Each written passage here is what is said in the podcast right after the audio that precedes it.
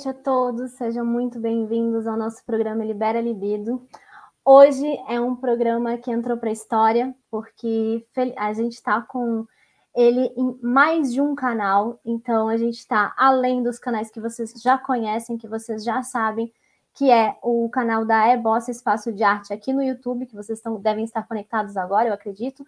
Para quem está recebendo essa mensagem também no ambiente virtual, a gente está disponibilizando todos os programas nas plataformas do Instagram, no programa da Libera Libido, que é o arroba programa Libera Libido, para quem estiver ouvindo, e também o arroba underline oficial.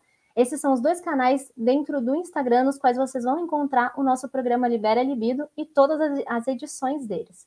Além disso, nós estamos disponibilizando também o programa no formato de podcast pela Rádio Ebossa. Então, quem quiser ouvir, aliás, quem já deve estar ouvindo aí, é, é só digitar Rádio Ebossa no Spotify e procurar o podcast do programa Libera Libido. Além de todas essas plataformas que eu já citei a vocês, hoje nosso programa está estreando na Rede Smart de comunicação, Comunicações. É, a Rede Smart é um canal de São Paulo, vocês ah, vão conseguir acessar pelo número 23, e ela está disponível para todo o Brasil, todos os estados do Brasil e 196 países. Então, quem estiver fora do Brasil e quiser acessar e encontrar a gente através da televisão da rede Smart, vocês vão conseguir conectar. É, no site deles, vocês conseguem saber exatamente em, em, cada país qual é o canal que vocês devem acessar.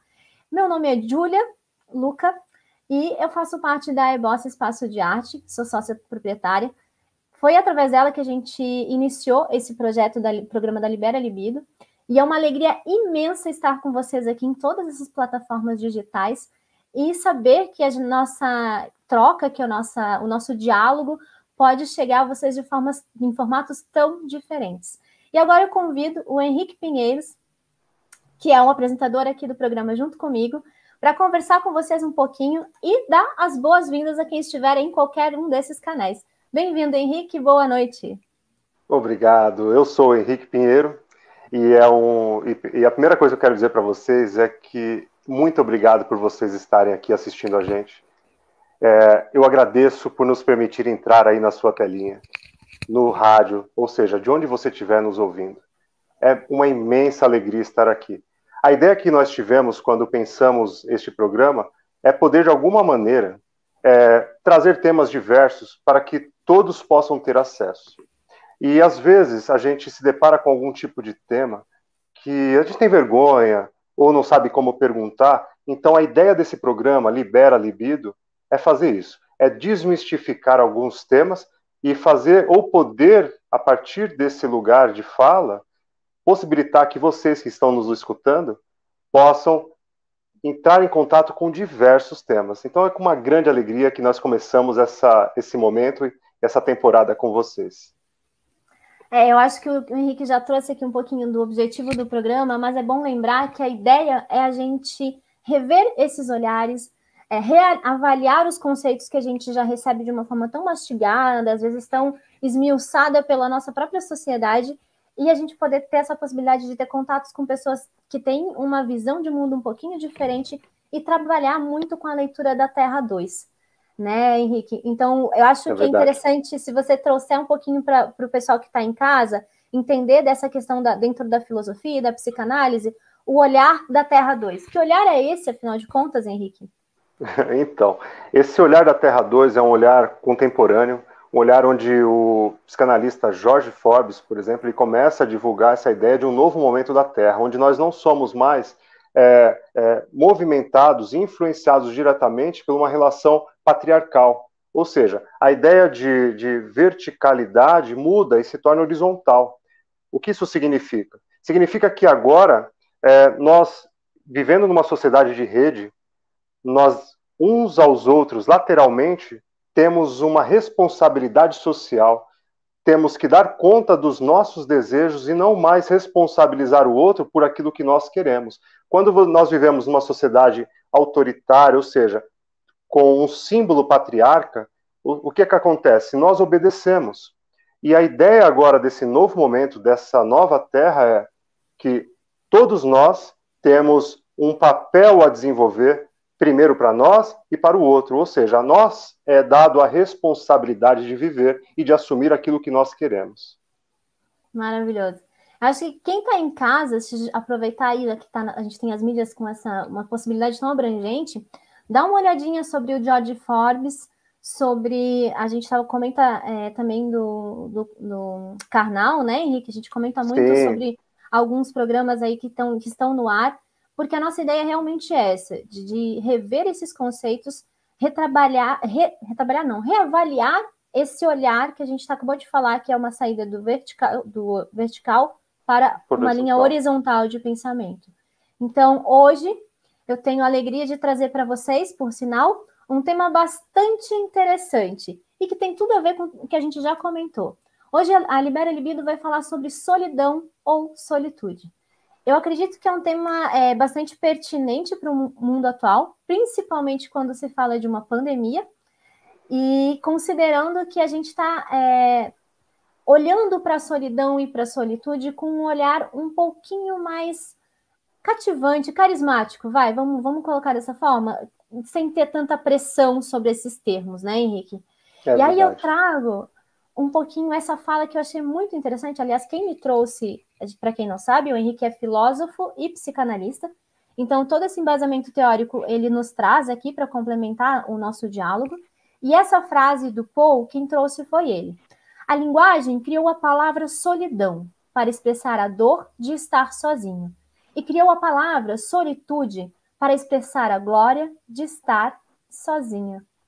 Ou seja, nós temos duas palavrinhas aí que só é só uma brincadeira, né? Um jogo de palavras, como a gente diz. E aí agora eu quero saber de vocês que estão em casa, quem está nos assistindo, a gente quer saber se você se considera uma pessoa solitária. Manda para a gente aqui nos comentários, vamos trocando essa ideia. Aos pouquinhos a gente vai trazer o diálogo de vocês que estão aí em casa, até porque o objetivo do programa é também essa interação. Então, quanto mais frases, quanto mais é, material vocês nos trouxerem aqui na plataforma, melhor é para a gente desenvolver esse diálogo.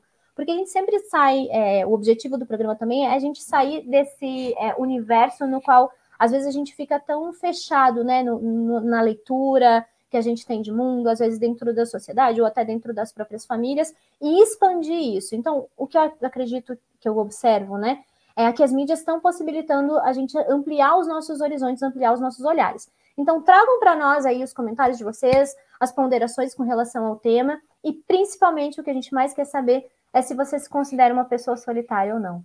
Não é, Henrique? Exatamente isso. É um tema muito bacana. E é muito, mais uma vez, é um prazer estar aqui com vocês. Que alegria que eu estou hoje, viu, Júlia? É. Olha, de estar entrando assim na telinha, na casa de vocês, no áudio, né? Seja lá onde vocês estiverem. Uhum. Que alegria. E essa questão da solitude e solidão, ó, a gente tem muita coisa hoje. Fica com a gente, porque a gente vai discorrer um pouco sobre isso. O que, que se pensa sobre solidão, sobre solitude? Temos um convidado, nossa, especial. riquíssimo, é, especial, que ele vai trazer umas, um, um, um enriquecer nosso tema de hoje, uma leitura Bacana, né, Júlia? Então, já que você trouxe essa fala, eu vou aproveitar e vou chamar o nosso querido o Rodrigo Luca, para quem não sabe, é, é, terapeuta psicanalista, e ele está chegando agora para conversar com a gente um pouquinho sobre solitude e solidão. Rodrigo, seja muito bem-vindo. Obrigada por aceitar esse convite, obrigada por estar aqui conosco, disponibilizar o seu tempo e todo o seu conhecimento, né? Toda a bagagem de conhecimento que você tem em cima dentro dessa leitura com relação à psicanálise. Então, seja bem-vindo, por favor. Informe as pessoas que estão em casa quem é o Rodrigo Luca. Boa noite a todos. Sou Rodrigo Luca, terapeuta psicanalista, né? Atualmente atendo virtualmente, né? Até se quiserem entrar em contato, meu arroba está na tela também. E eu fico muito feliz, né, de fazer parte do programa de hoje, dessa conquista de vocês, né, que também é uma conquista nossa, né, quanto convidados e também quanto público, Verdade. Ah, muito obrigada, Rô. É, eu acho que é muito importante a gente salientar que esse programa ele não é feito só por duas pessoas, né? Ele é um programa no qual o objetivo principal é a interação. Seja aqui, enquanto está acontecendo o programa no ambiente virtual, seja no, no pós, quando a gente publica ele nas mídias, no, seja no Spotify, seja no Instagram, seja na, na própria rede Smart. Então, o nosso intuito aqui é a gente ter esse diálogo, ter essa troca. Então, se você é, tem alguma ponderação que você quer trazer, logo depois que acabar o programa, ou quando você estiver ouvindo aí em algum momento, manda para a gente, manda e-mail, a gente tem um e-mail também de contato, é, programa liberalibido.gmail.com.br, perdão. Então, manda para a gente seu, suas ponderações, porque é extremamente importante é, essa consideração de vocês. E eu vou aproveitar agora, a gente pediu para o Rodrigo trazer uma fala dele, uma frase relacionada ao tema. E eu achei muito interessante, porque na verdade ele não mandou uma.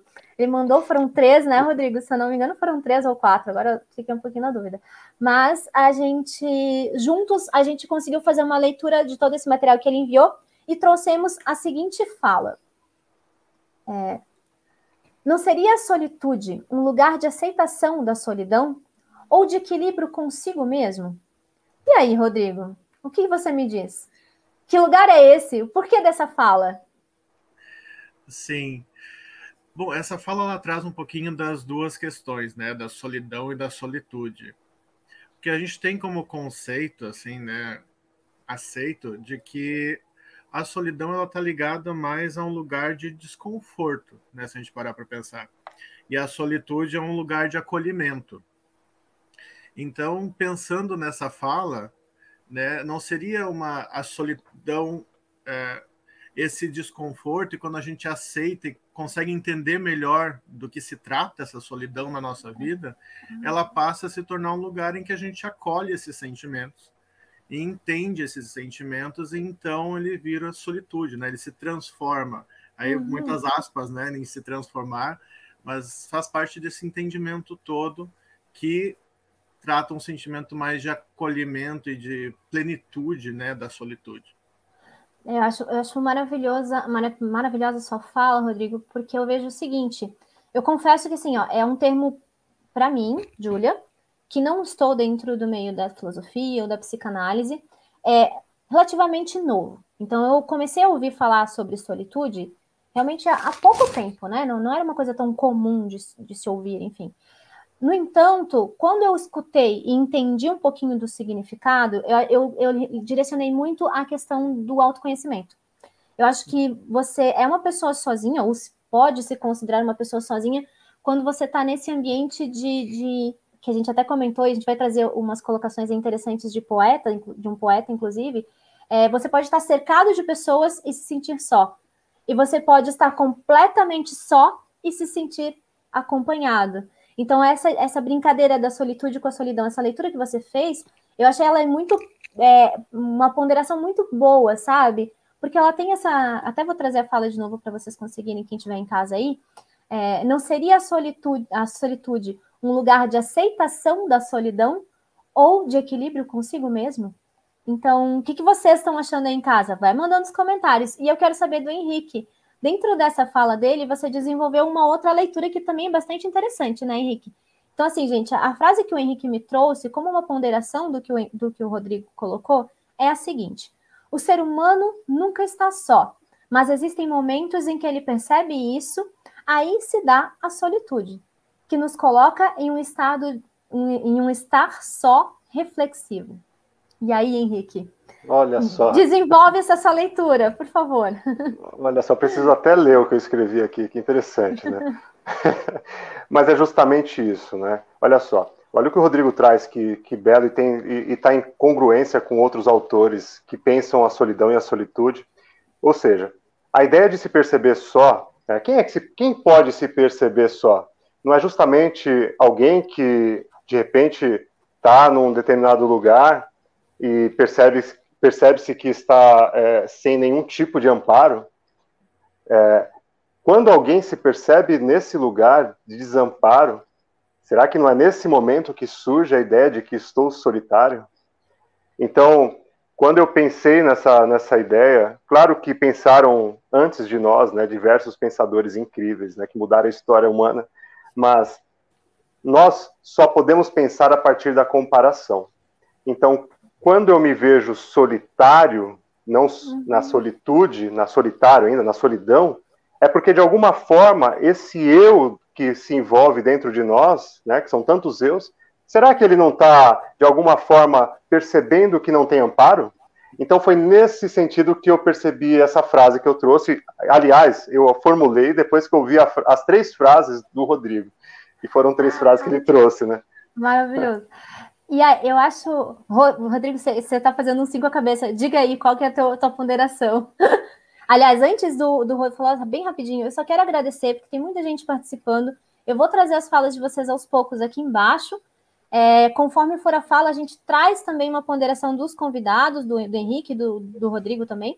Muito obrigada e podem enviar sim as, as frases de vocês. Aliás, estão muito Olha essa frase da Suzy aí, treino Suzy. É. A lagarta precisa da solitude para a sua transformação, como diz Exato. o Rodrigo. Olha, Maravilhoso.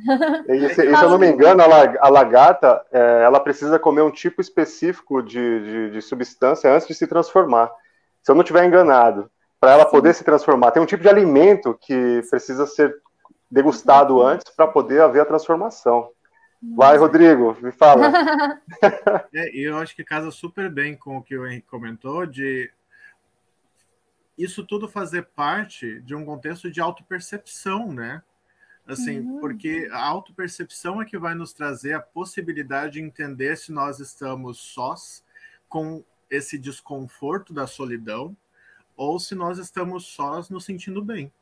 Né? Maravilhoso. E aí, esse momento reflexivo, né, esse estar só reflexivo, que o Henrique bem comentou, é essa autopercepção. E aí, claro, a autopercepção também a gente tem que levar em consideração perceber o ambiente onde a gente está, né, as relações que, que a gente mantém, para uhum. entender se é uma solidão real, digamos assim, né, de, do nosso eu, né, do nosso ego, ou se é uma solidão imposta também, né? Isso é um tema, um, aí um leque interessante para a gente abrir já, né?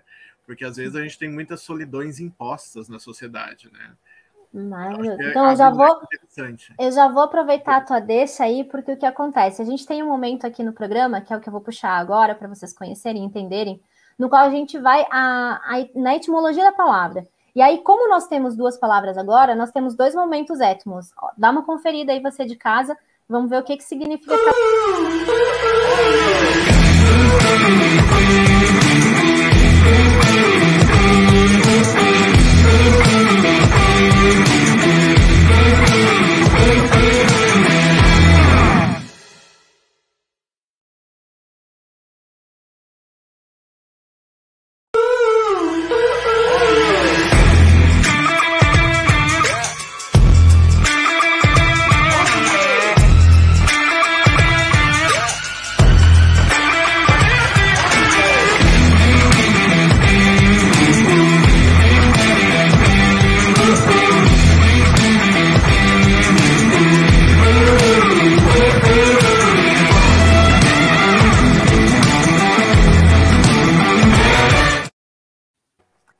Aí, gente, acho muito interessante, porque a ponderação final dentro do nosso Aurélio aí é que a solitude, diferente da solidão, é um estado de estar só, mas feliz, mas é, contente com esse estar só.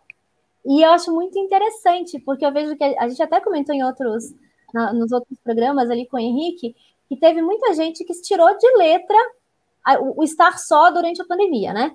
Então as pessoas se sentiram muito bem, se sentiram em, literalmente em casa, né? De uma, numa forma, num aconchego que ele é um pouco além da questão do, do estar em casa, mas num sentido mais abrangente.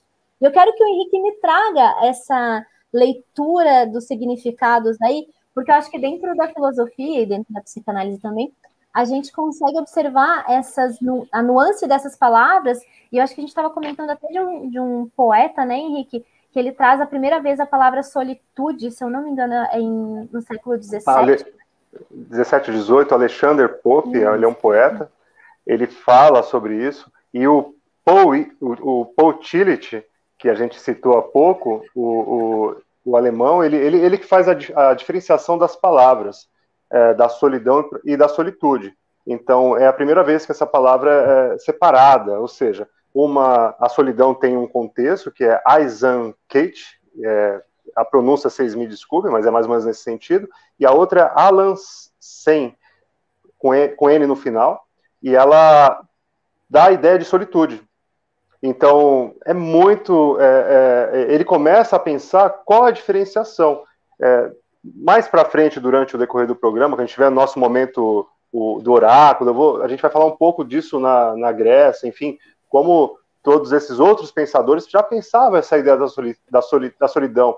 Nós hum. temos na história, para quem é, lembra, a questão da bilis negra, por exemplo, que os pensadores, o artista, não, mas segura, né? segura Vou segurar. vai entregar eu, ouro. Porque eu acho, que, eu acho que tem mais coisas aí antes, não tem? Tem é, um vídeo exatamente. antes aí? Não tem? Temos, temos muitas ponderações aqui. Mas, ó, para quem está em casa, continua mandando para gente aí o que, que vocês... É, se você se considera uma pessoa solitária ou não. E se você quiser complementar a sua resposta, diz aqui para gente como é que foi esse processo da pandemia para você. Você se sentiu bem? Você se sentiu à vontade? Ou foi mais complicado? Como é que foi essa questão da pandemia aí para você que tá, está nos assistindo? E aí, gente, eu vou trazer aqui, porque dentro do nosso do programa nós temos algumas participações. E são participações muito interessantes, porque a gente não, não traz apenas um, um olhar específico, um olhar técnico. Então a gente abrange, às vezes a gente traz alguém da área técnica, às vezes a gente traz alguém da área da filosofia ou da psicanálise, mas também a gente traz poetas, a gente traz professores. Só que o primeiro, a primeira pessoa dessa vez, eu vou trazer para vocês é o César. Dá uma conferida o que, que é solitude e solidão para o César.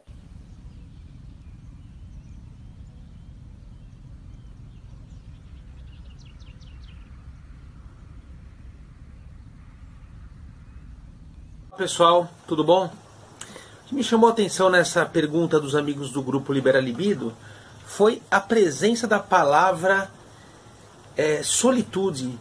Solidão e solitude. O que é solidão e solitude, César? Mas solitude, eu conheço a palavra, é claro, é uma palavra nova, é um neologismo, né? É, seria uma palavra encobridora? Para a psicanálise eu diria que sim porque a palavra original é solidão. Por que criar uma outra? Para dar um significado diferente? Solidão para nós a gente sabe bem o que é, né? É uma palavra carregada, com, com todo um peso social, o peso de uma dor. É, geralmente a palavra solidão acompanha isso, né? O peso de uma dor, o peso de uma depressão, o peso de uma tristeza, o peso de um alguém, um indivíduo que está apartado dos outros, que ele deveria estar junto, né? É, e aí a gente cria na contemporaneidade agora, essa palavra tem o quê? 10 anos, talvez nem isso, a gente cria o um neologismo solitude. Aí essa solitude é diferente. A solitude é o prazer em estar só, etc. Por que, que fazemos isso, né? Eu acho que a partir da psicanálise a gente pode elaborar uma resposta. Talvez a ideia de que o ser humano ele nasce só, mas ele já está acompanhado de saída. Criança humana precisa ser acompanhada pelo menos por 5, 6 anos para não sucumbir, diferente dos animais, diferente da maioria dos animais. É, e aí esta, este contorno que o adulto dá nessa criança, esse adulto que se transforma para essa criança num, num símbolo de é, identificação, num, num, num, objeto de desejo, ele é, é representado na idade adulta por é, objetos substitutos, como a gente diz na psicanálise. Então, na idade adulta, estou eu lá, indivíduo do mundo, procurando pessoas para me preencher como um dia aqueles adultos, pai, mãe ou quem quer que tenha feito o papel, me preencheram. Então, quando não tenho essas pessoas, quando eu me sinto só, vem a ideia da solidão, esse peso. E aí cria-se na contemporaneidade o neologismo da solitude. É tema, hein? Dá para conversar bastante. Me faz lembrar é, a teoria do porco espinho que o Freud estudou, mas é uma teoria originalmente do Schopenhauer, do, do Arthur Schopenhauer, filósofo alemão, que diz que os porcos espinhos gostam de ficar juntos porque eles têm frio, mas quando eles ficam juntos eles se espetam. E aí eles se afastam, e aí eles têm frio de novo, e aí eles se unem de novo. Que problema, hein? Dá muito pano para manga. Obrigado, pessoal. Um abraço. Eu quero Belíssima, agradecer o César, né? muito bom, né? E ele não é a primeira vez que ele participa, então é interessante porque as ponderações dele são sempre muito construtivas aqui para o programa, né? E eu vou aproveitar a, a, a, colocação dele e trazer a ponderação da Grace aqui, que ela mandou uma, uma frase muito interessante. Solitude é a capacidade de se amar ao ponto de estar sozinho e mesmo assim se sentir inteiro e feliz. E aí, Rodrigo, eu vou trazer alguém aqui que eu tô achando que é aparente, viu? Boa noite. Solitude pode-se considerar um estado, considerar um estado de espírito. E o que, que você acha, Rodrigo? Que leitura você faz, tanto com relação ao que o César falou, quanto a, essa, a esses dois participantes aqui? Espectadores, sim. perdão. Sim. E aparente, sim, nosso, né? É. uh, bom, quanto às falas, todas são riquíssimas, né? Assim, porque a gente pode criar, acho que, vários caminhos de entendimento né, sobre essas questões. E um caminho interessante de entendimento, até hoje mesmo eu estava pensando a respeito disso e construindo com algumas outras pessoas, até em atendimento também. Né? O César falou um pouquinho ali sobre a criança, né? sobre a nossa necessidade de convívio com o outro.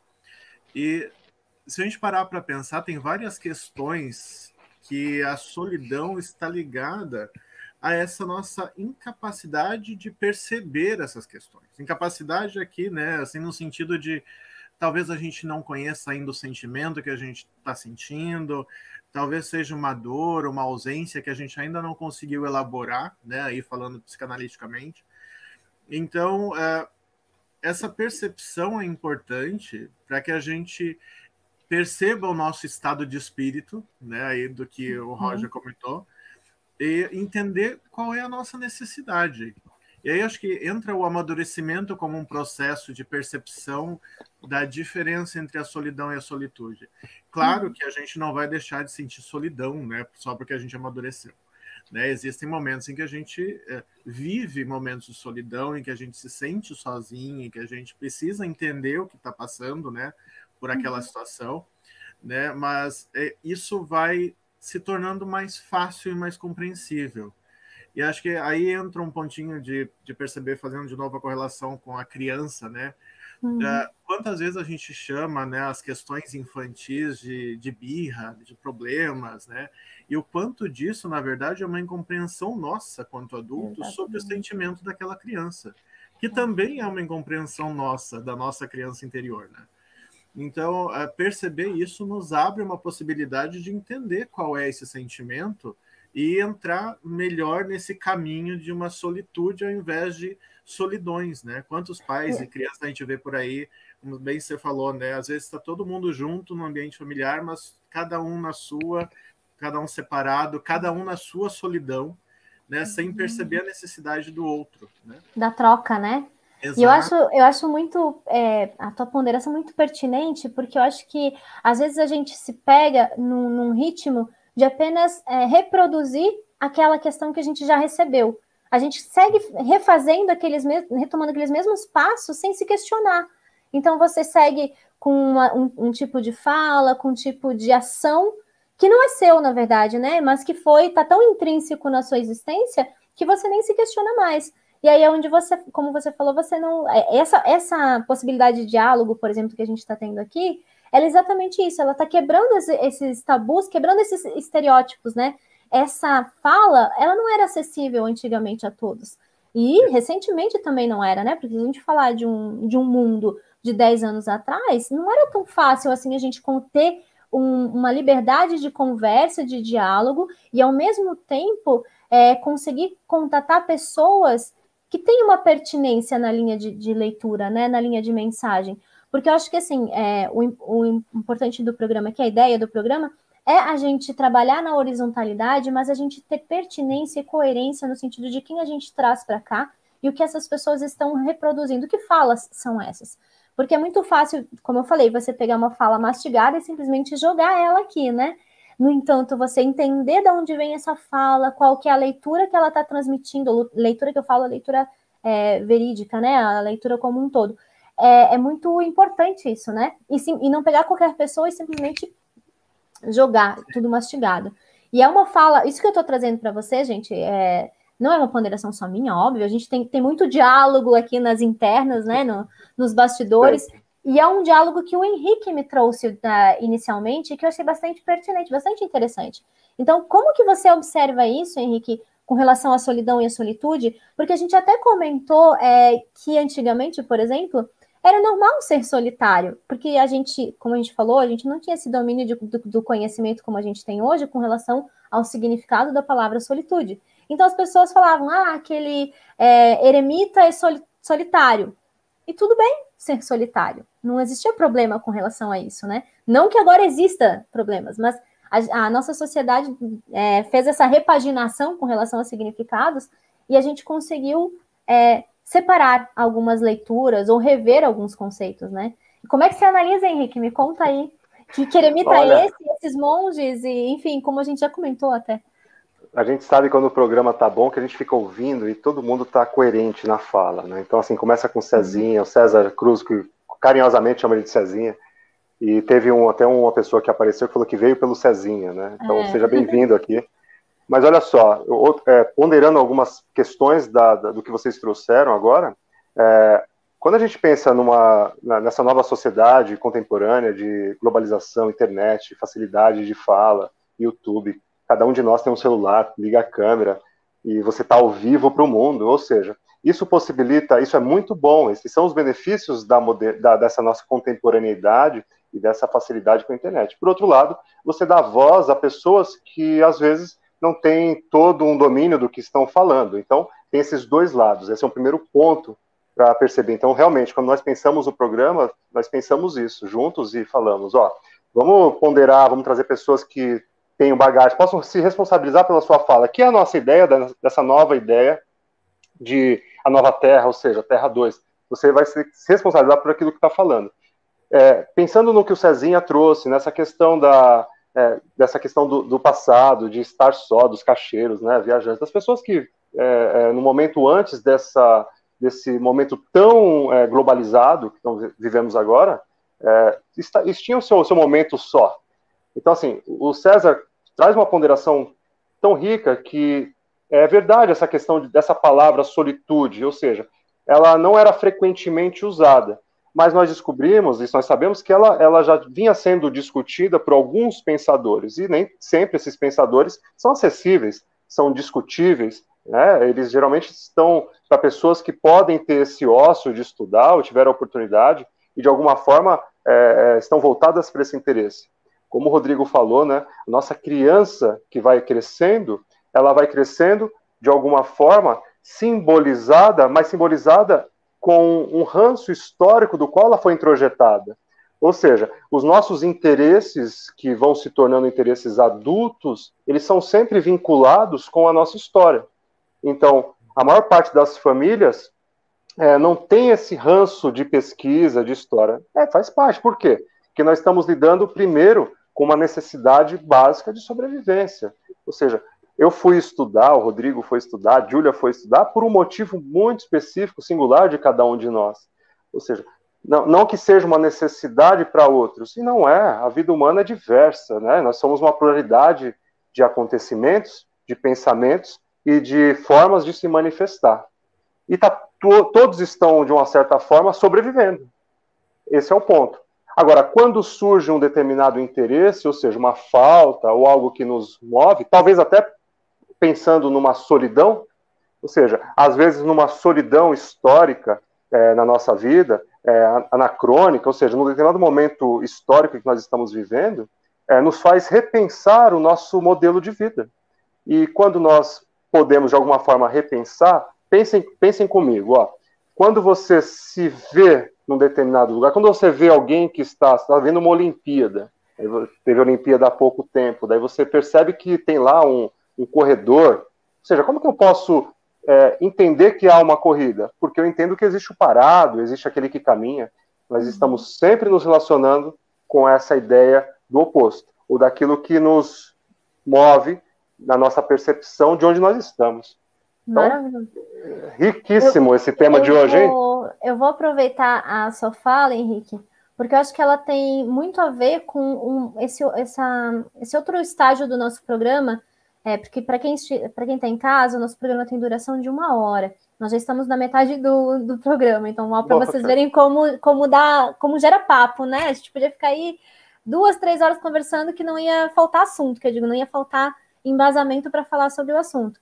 Mas agora eu vou trazer para vocês o que a gente chama de hora do oráculo.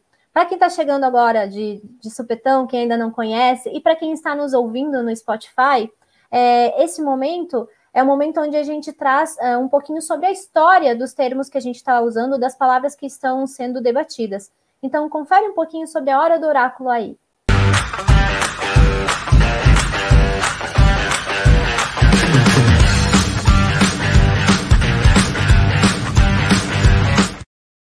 E aí, Henrique, eu quero saber o que, que Freud fala. Afinal de contas, Freud explica tudo o que, que ele explica com relação à solitude e à solidão. Porque o Freud ele é recentemente jovem, novo, vamos colocar assim numa, numa questão de, de, de tempo, né? E tempo é uma, uma história bem interessante para se conversar também. Por sinal, não percam, porque tempo é um, um dos temas que vem para o mês de outubro. É, mas como é que você avalia o que, que ele, o que o Freud fala, como ele explica a solidão e a solitude, afinal de contas? Olha, eu estava pensando nisso, né? É, sobre o Freud explica sobre solidão e solitude. E, e, eu falei assim, eu vou deixar o Freud de lado hoje. Hoje, Hoje eu vou deixar o Freud e eu vou falar um pouco sobre alguns personagens históricos. Quero, hoje Como eu quero mudar assim? um pouco. Rodrigo, é, por favor, Rodrigo, eu preciso saber. Freud explica tudo toda hora, o tempo ah, todo. Deixar... Hoje, Não, o, Henrique, o, o, Rodrigo vai ter que me explicar. Não consigo ficar sem Freud, gente. Vocês, por favor. Que beleza Henrique, isso, né? Que traz maravilha. a tua leitura, mas eu quero saber depois de ti, Rodrigo. O que, que Freud explica, por favor? Olha, o, Pode o, dar continuidade, Henrique. O, o, Freud, né, se a gente pensar um pouco, só para dar um, deixar para o Rodrigo falar um pouco sobre o Freud, que ele fala sobre isso, mas o, o, a gente vai lidar com essa questão da, do mal-estar da civilização moderna. Então, quando esse homem se sente, de uma certa forma, no mal-estar, isso vai acontecer por quê? Por que, que alguém, é, num determinado momento, acorda e se sente só no meio da multidão, ou se sente só acompanhado? Já, já, já passaram por isso? Ou seja, você está com uma pessoa que você queria estar, de repente você está se sentindo só naquele lugar, foi para uma festa está só. Por que, que isso acontece?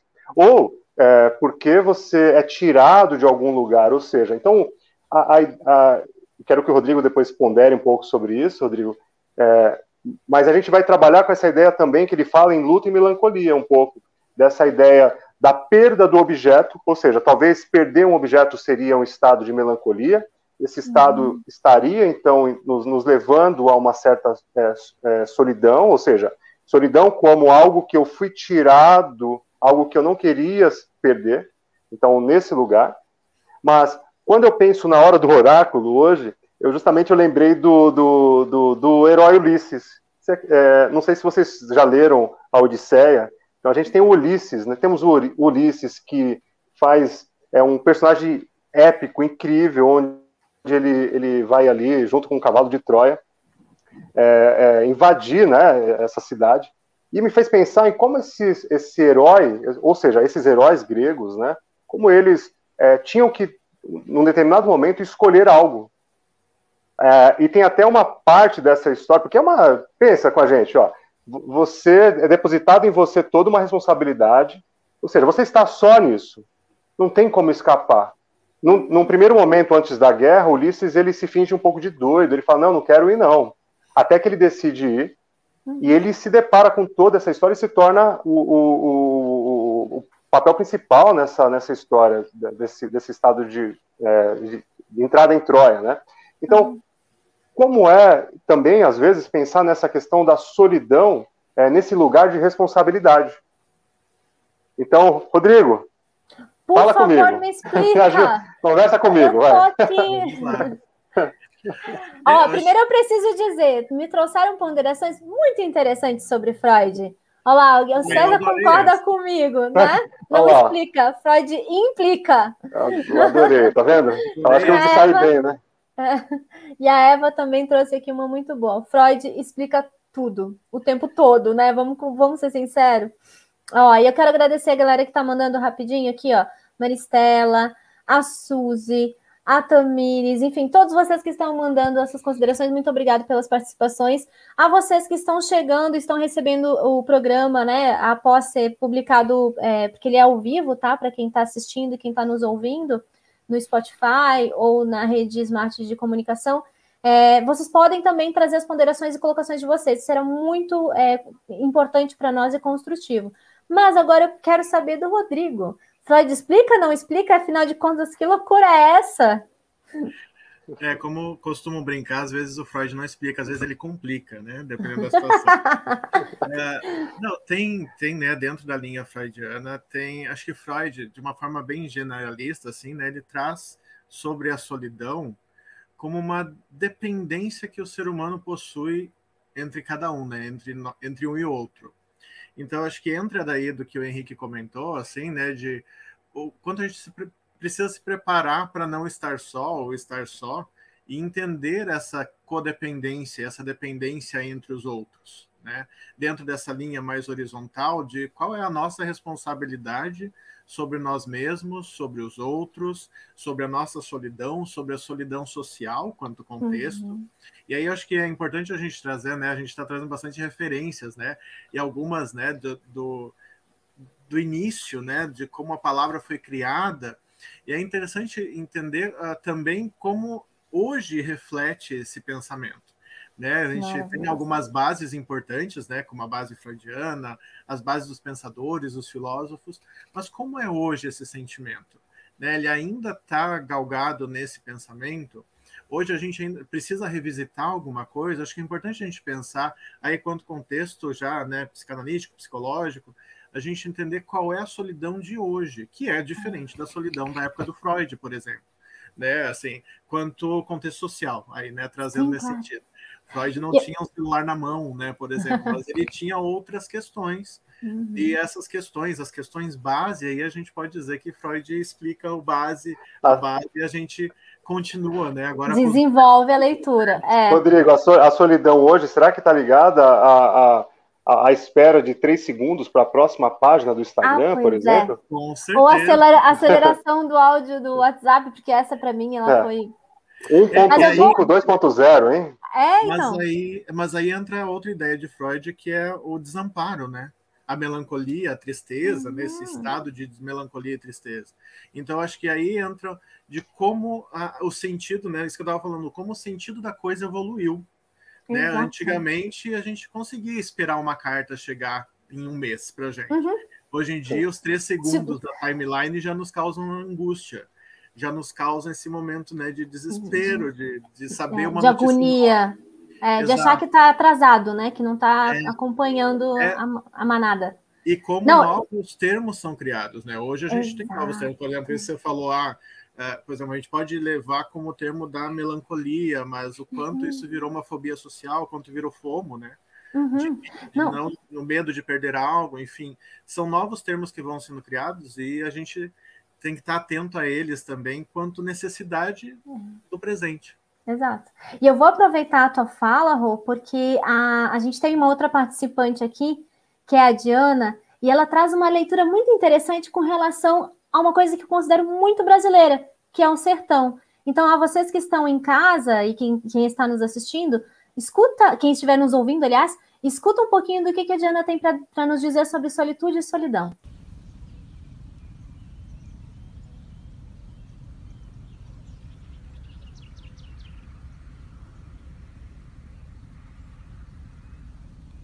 Falar sobre solidão me lembra muito os trechos de Guimarães Rosa em Grandes Sertões Veredas, quando ele fala que o sertão é o ser sozinho, é o dentro da gente, é o sem lugar, é aquilo que nos rodeia e que a gente quer colocar para trás, mas que sempre aparece pro, aos lados, né? Sempre está ali e aparece de alguma forma.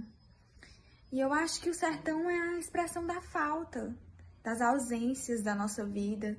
E, é, e é, o sertão se confunde muito com essa nossa ideia de solidão, dessa, de ausências e de falta, que é uma coisa que vai sempre permanecer e que vai conviver com a gente durante uma vida toda. E muitas vezes essas ausências, elas são ausências de nós mesmos.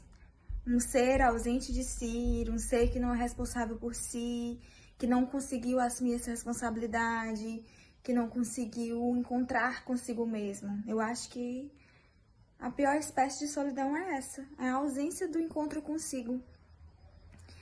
E a solitude, ela é um estado, né, uma sensação de é, convivência com a falta, de aceitação da falta, mas de que a pessoa está indo de encontro a si mesmo, as suas respostas, a, aos, aos, seus atravessamentos, está indo de encontro aos seus atravessamentos. E é como fosse um, um entre, entregar-se à falta, ao sertão, ao sem lugar. E, e se deixar em paz. Gente, eu achei linda a fala Incrível, dela. incrível. Eu achei, assim, ela, ela é de uma sutileza, de uma poesia, e ao mesmo tempo ela traz uma carga filosófica muito interessante e muito pertinente, né? Porque eu falo assim, a gente às vezes, aqui, a gente até comentou com Henrique, eu até comentei com o Henrique, a gente tem essa, esse costume de procurar ponderações, frases e falas que vêm é, de outros espaços, né? Que vêm de outros países, que vêm de outras regiões, e aí a gente esquece de olhar para dentro, né? Para olhar para o nosso interior, para o nosso Brasil. E quando ela traz essa leitura do sertão, eu juro que eu, que eu repassei todo o sertão, Grande Sertão Veredas, lembrei da, da cachorrinha, lembrei, enfim. Você fala, gente, é isso mesmo. Olha a solidão e solitude, olha a leitura, que, que ampla essa leitura, que abrangente que é, e quão rica é a nossa cultura.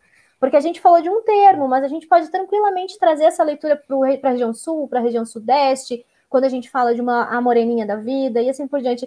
Então, a gente às vezes se prende né, a, a um perfil de leitura, a um olhar específico e esquece de olhar um pouquinho mais para o nosso eu. E quando eu falo para o eu, eu não falo só o eu de um país, por exemplo, mas eu falo também de um eu pessoal. Porque às vezes solidão para mim, por mais que a gente tenha um significado, tenha um olhar específico, mas não é o mesmo que solidão para o Rodrigo ou para o Henrique, né? Então, é como é que você observou essa fala da Diana, Henrique?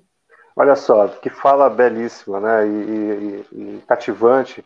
Como nós temos autores aqui brasileiros importantíssimos, dentre eles um pouco visto, mas já divulgado, é Lomar Figueira Melo. Ele é um dos autores musicais e, letrados considerados, por exemplo, um tipo de Beethoven brasileiro.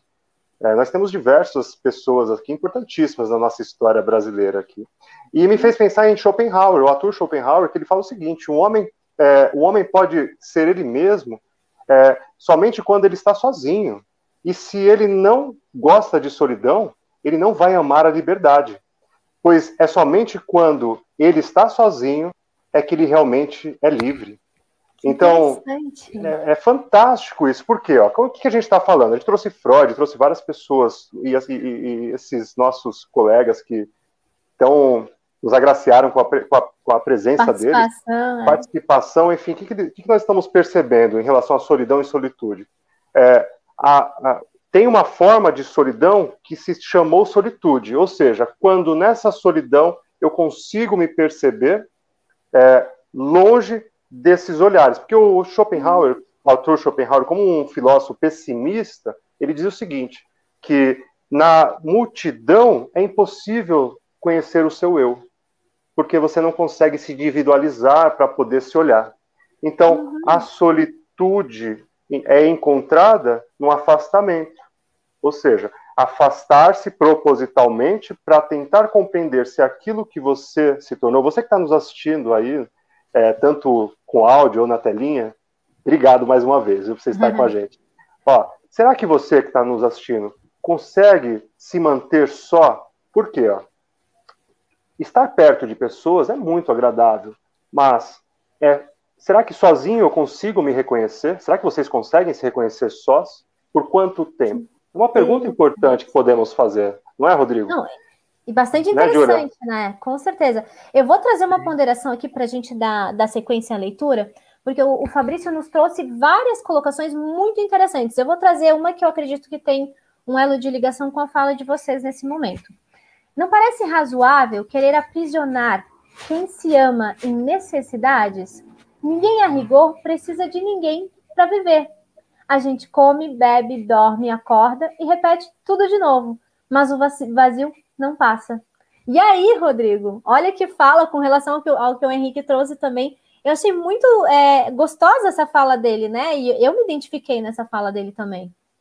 Sim, eu acho interessante essa fala porque ela, assim, é, é, é bacana perceber que a gente nunca está sozinho e todo ser humano é um ser sociável puxando um pouco do que o Henrique falou, só para a gente né, manter a linha do, do raciocínio, a gente, eh, quando está entre outros, a gente tem as nossas máscaras sociais, né? É quem a gente quer mostrar para os outros, como a gente vai nos relacionar com os outros. E aí eu acho que mora esse sentido de a gente nunca é o nosso é, a, a nossa verdadeira persona, uhum. né? o nosso verdadeiro eu, assim, né?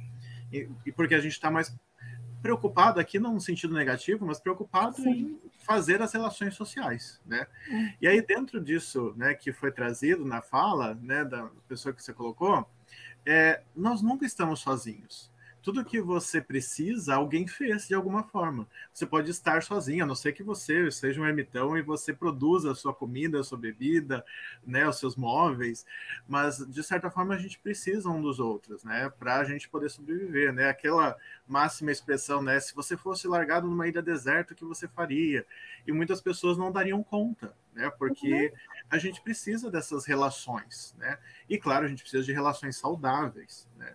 E aí, acho que trazendo até a fala anterior, né, da, do que foi falado, me ocorreu aqui uma, uma comparação interessante, porque tudo tá, é, acho que o sentido de solidão e solitude, acho que tudo isso tá dentro da forma que a gente observa e da vivência que a gente tem.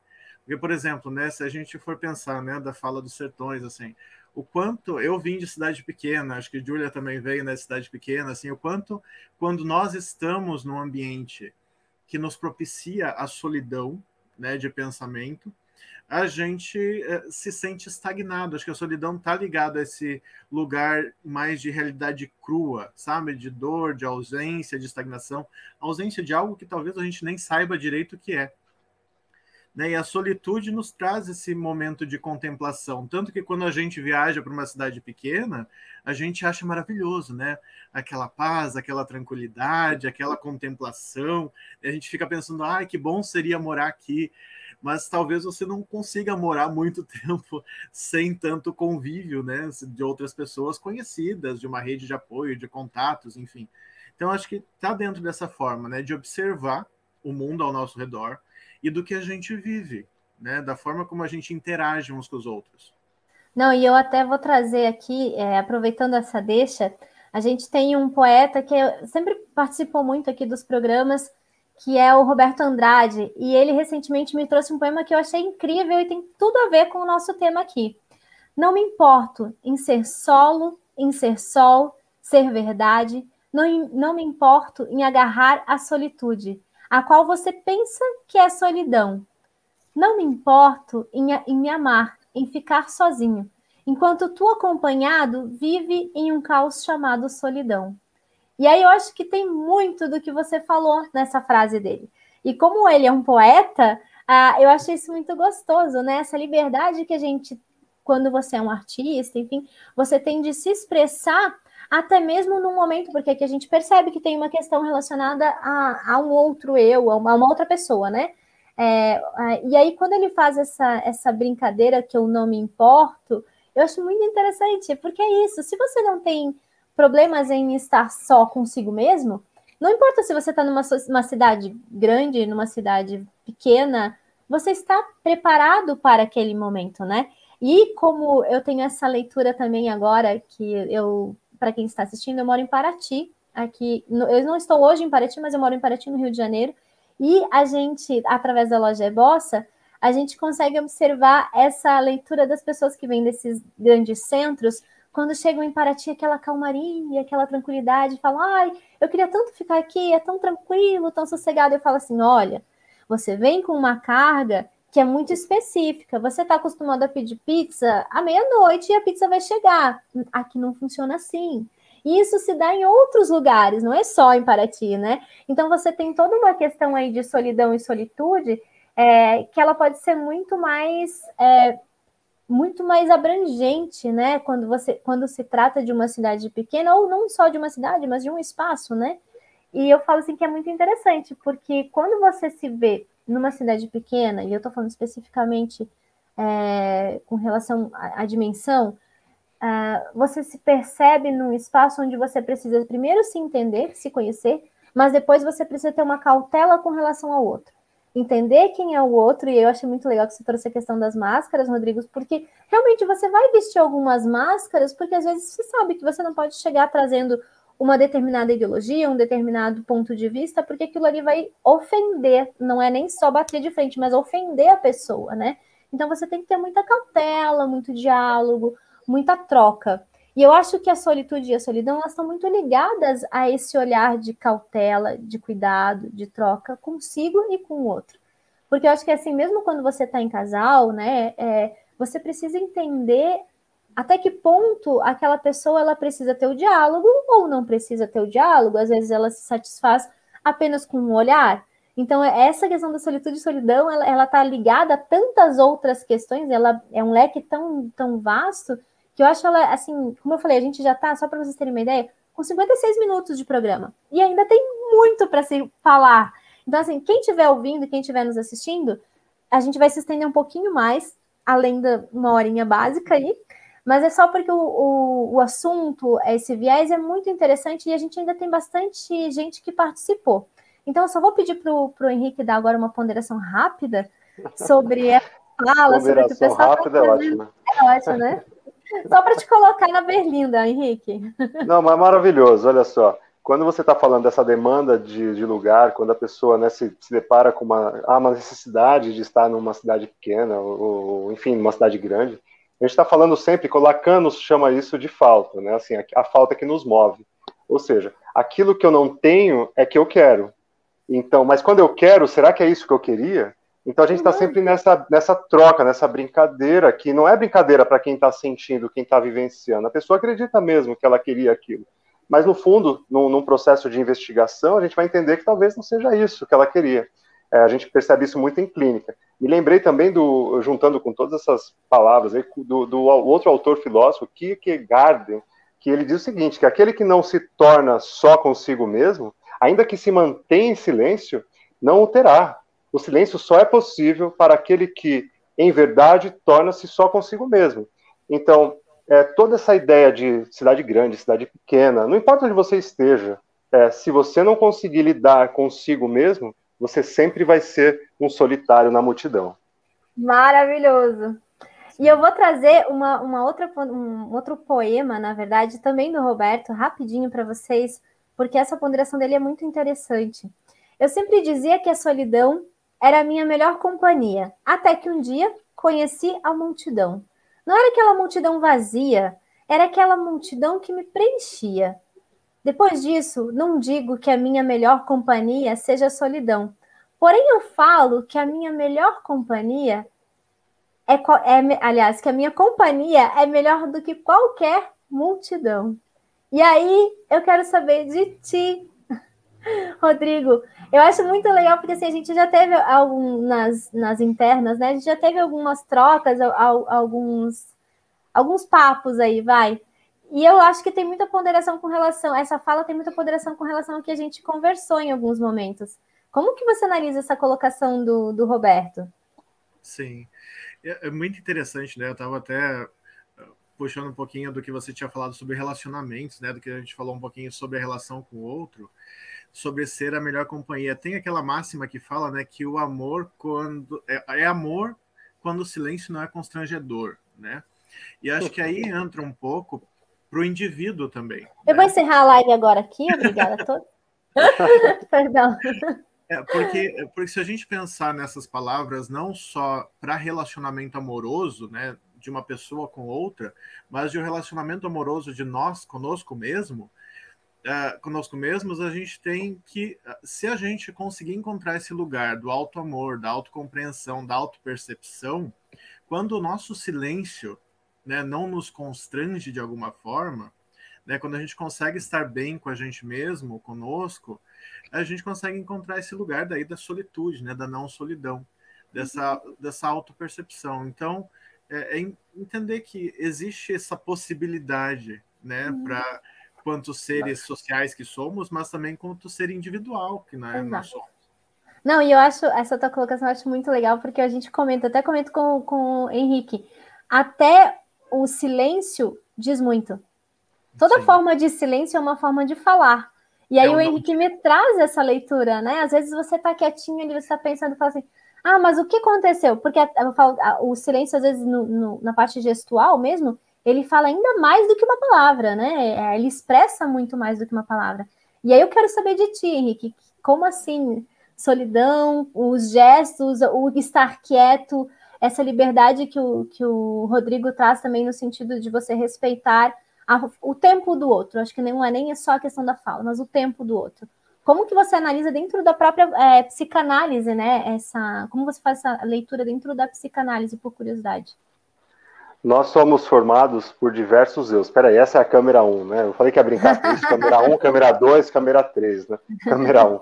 Nós somos formados por diversos eus, ou seja, desde a nossa constituição, introjeção psíquica, estrutural, nós fomos desenvolvidos com várias vozes. Ou seja, quando a gente chega na fase adulta, é, onde está esse sujeito? Ou seja, onde ele está? A implicitude geralmente está encoberta pela explicitação da máscara. E é necessário uma máscara, não que esse sujeito seja mascarado, mas ele é necessário, por quê? Porque nós somos vários eus. A pessoa pensa que o outro, ah, mas ela é de um jeito num lugar, é outro jeito no outro.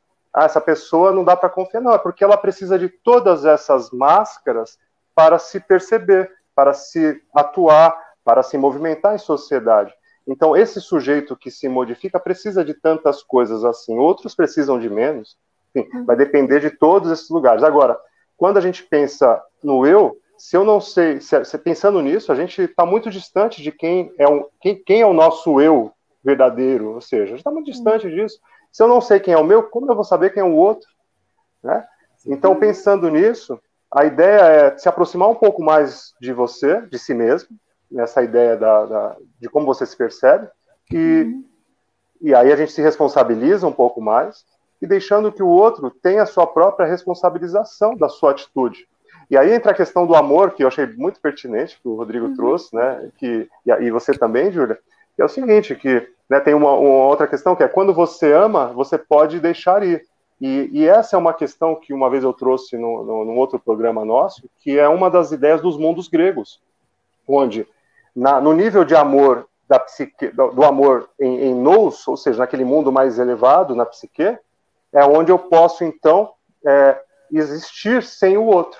Então, talvez esse lugar de solitude seja passar por esses mundos gregos, é, usando aqui uma metáfora, né, do, do soma, corpo, ou seja, o amor no corpo, o amor na mente, e o amor onde eu me, me torno alguém um pouco mais. que olho para si mesmo. E dependo menos é, é, de uma aprovação. Estar com outro, sempre nós vamos ter essa referência. Independente se eu me torne um pouco mais conhecedor de si, do, hum, de da, da minha própria história ou não sempre vai ter um outro. Não existe, não existe um eu sem comparação. É uma questão então, de aprovação, né? Vive é. em sociedade você precisa de uma aprovação. Sempre, esse eu, é o mal-estar. Eu vou aproveitar, é, eu que... já que. Pode falar, Rodrigo. Eu só queria pontuar que eu acho importante a gente pontuar que a gente está falando aqui do amor, não do amor romântico, né? Exato. Do amor idealizado, não, não desse Muito amor. A gente está falando do amor mais pleno, de uma outra percepção. Muito mais abrangente. É. Isso. E eu, e eu até vou aproveitar porque a gente, é, no decorrer da, da semana, nós sempre, sempre trazemos enquetes dentro do, do Instagram. E até quem estiver em casa, quem está nos ouvindo, é, nós temos dois, duas plataformas, tá? Então fiquem atentos, porque a gente tem o arroba programa Libera Libido, que vocês podem mandar perguntas, vocês podem nos contatar e, inclusive, responder essas enquetes e o arroba é, é bossa underline oficial. Esses são espaços onde a gente acaba fazendo essas enquetes e conhecendo um pouquinho mais de vocês e do tema que a gente está trazendo. Então, vou trazer agora um videozinho que vai fazer essa leitura das enquetes. É bom lembrar que é, nós não fizemos nenhuma pesquisa específica sobre o assunto. Nós estamos trazendo as respostas que foram é, colocadas, né, que nos, nos trouxeram, que vocês que estão em casa nos trouxeram. Então, é uma uma, um olhar, uma leitura muito abrangente, né? Não é nada, não existe uma pesquisa por trás, tá, gente? Foi uma participação, né, Julia, do, de todo mundo, né? De todo mundo. Então, ó, confere aí em casa para você saber como é que foram essas é, ponderações, essas análises.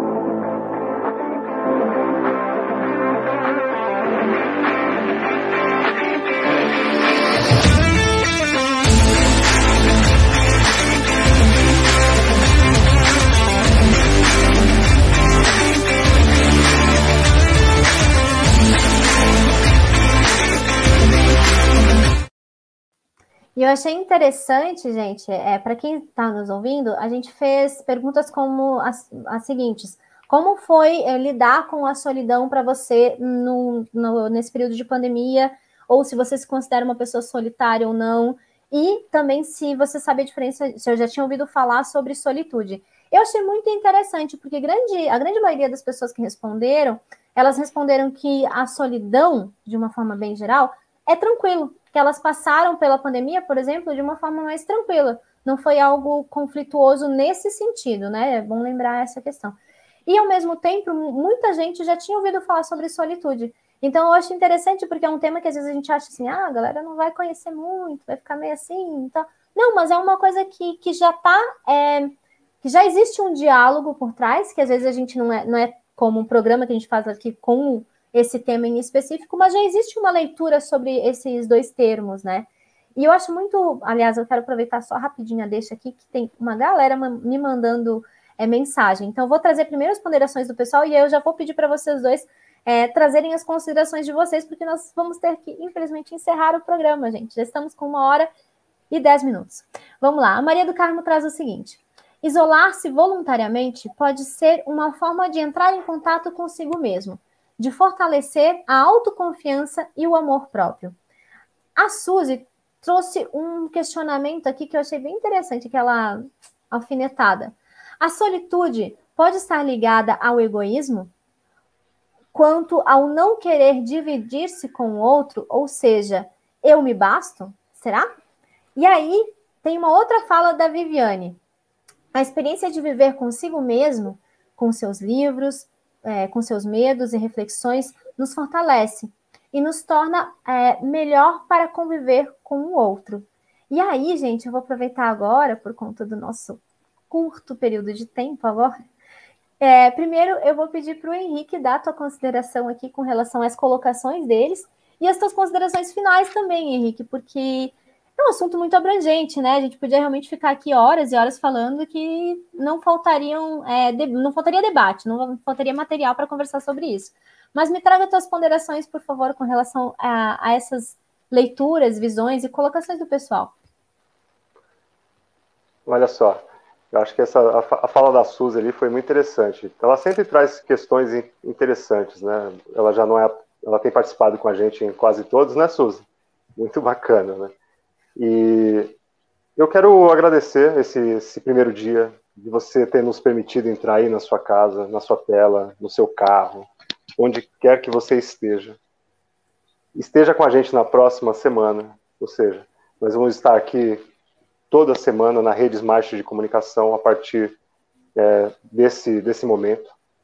E é uma alegria estar falando aqui sobre solitude e solidão e sobre outros temas que virão, e essa parceria com a Júlia Luca. É, é uma, é uma grande alegria. Agradeço a presença do Rodrigo, que eu conheci hoje, é de mais próximo, né, Rodrigo? Sim. Então, obrigado por estar aqui. E, eu gente, pedir... vem, vem com a gente, né? Fica com a gente. Bora liberar essa libido, galera. É. Rodrigo, eu vou pedir para te trazer as tuas ponderações agora, até para quem é, é, quiser buscar o seu, o seu atendimento, quiser conhecer melhor o seu trabalho, né? Então, muito Sim. obrigada. Primeiro, muito, muito obrigada pela tua participação por disponibilizar seu tempo, por nos trazer toda essa, esse, essa bagagem de conhecimento tão rica. Então, é contigo. Eu que agradeço, agradeço o convite, né, por fazer parte. E eu gostaria de fazer só uma consideração, né, sobre também o que o Henrique comentou e sobre o comentário que foi feito. Existem diversas formas, né, de solitude. Acho que é interessante entender o que, que é a solitude para cada um, o que é a solidão para cada um. E aí acho que entra um uhum. ponto para nós, né, quando psicanalistas, de a gente buscar em cada indivíduo né, o quais são os motivos. Pode ser egoísmo, pode ser defesa, pode ser alienação, podem ser várias coisas. E aí, nesse contexto, né, vem também para as lives e para esse programa entender melhor como funciona para você, né? Vem para atendimento terapêutico também, né? Entender melhor como funciona para você você pode me encontrar principalmente através do Instagram, no arroba forluca. Manda uma DM lá e a gente entra em contato. Né? Também eu agradeço o espaço. Né? Muito obrigado por estar aqui, por fazer parte desse momento histórico para vocês, né? Também ah. né? com menos é. solidão agora, né? Com mais solitude, com mais pessoas. Né? Pois né? é. Fazendo parte de um processo maior. Muito obrigada novamente, Rodrigo.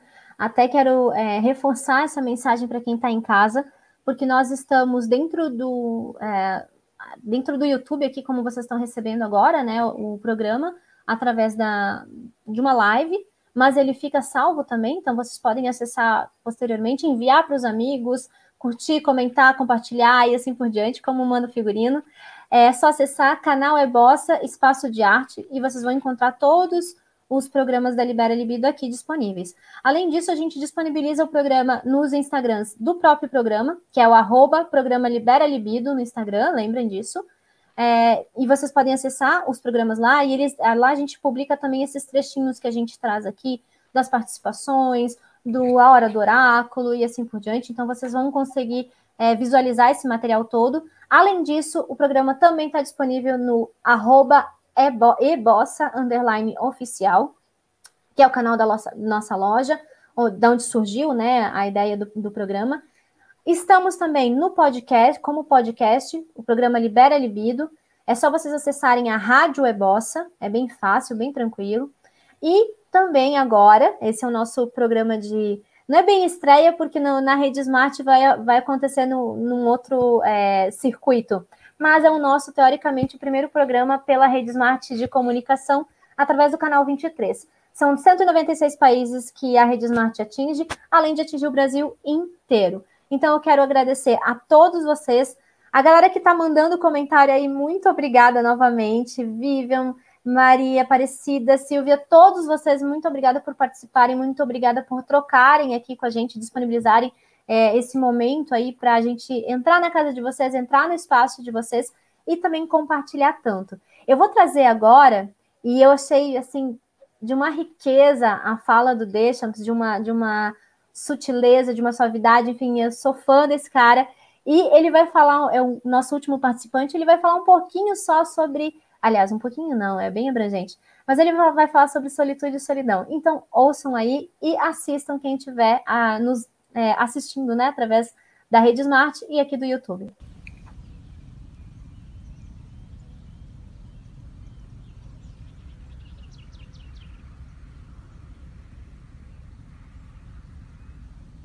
Boa noite, Júlia. Boa noite, César. Boa noite, pessoal do Libera Libido. É um prazer participar desse programa. Eu sou o professor Deschamps e é um prazer, principalmente, tratar desse tema, solidão, né? Na real, eu não sei se é esse final, esse ditongo nasal, sonoro ão. Eu só sei que solidão, essa palavra sempre remete à ideia de algo imenso, continente, um planeta, um universo. A solidão é imensidão. Eu mesmo sempre pensei isso? A solidão é enorme. Não é não. Bem pelo contrário. Ela é microscópica. Tu não consegue ver. Como um vírus, a solidão é microscópica. E se a gente pensou em fugir, se a gente pensou em evitar o contágio, bad news. Estamos no meio de uma pandemia. Ainda assim, a solidão é um atributo muito particular, quase como uma digital. Cada um tem a sua. Então, sempre que estiver pensando em dispensar sua solidão, sempre que estiver pensando em largar de lado esse vírus infeccioso, lembrem-se de duas coisas solitárias e solitárias. A primeira é que a solidão é a nossa última parceira. Tu pode ter certeza, ela não vai te abandonar aonde quer que tu esteja. E a segunda, muito, muito importante, como diz o filósofo, o inferno são os outros. Então, vamos embora curtir a nossa solidão, aprender com a nossa solidão e, a propósito, libera a libido. Quem sabe não te ajude. Um abraço e até mais. E é com essa fala do Deschamps que a gente convida vocês a liberar essa libido com a gente. Vem, Vem com a, gente, gente né? liberar essa libido. Vem com a gente. Gente, eu quero agradecer rapidinho a todos que participaram, ao Deschamps, a Diana, ao César, que mandaram aqui os vídeos deles, ao Rodrigo, que nos é, é, presenciou, com, aliás, alegrou com sua presença. Quero agradecer a todos vocês que mandaram seus comentários, a todos vocês que mandaram suas colocações aqui para gente. E eu quero agradecer em especial a Flavinha, que é a cantora e nos prestigiou agora com essa música linda que ela é, é, fez uma interpretação, na verdade, né? Então, fiquem agora com a música, com essa, essa voz maravilhosa da Flavinha. Eu tenho certeza que vocês vão adorar. E não percam, na próxima semana nós estamos novamente aqui com o programa Libera Libido e aguardando vocês. Um abraço grande e uma boa noite.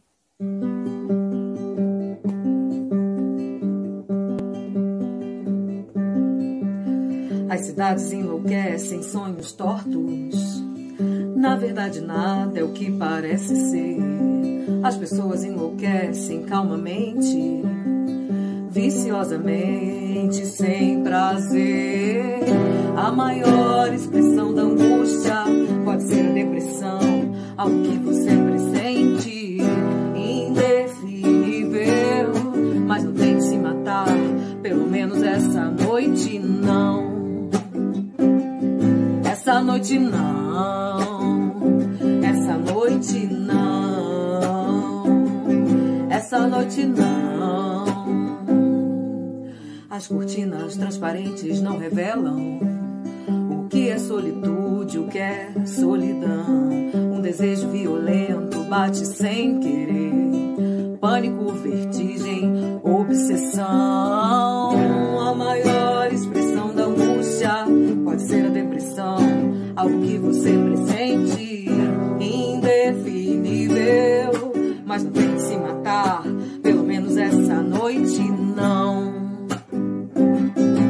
Essa noite não.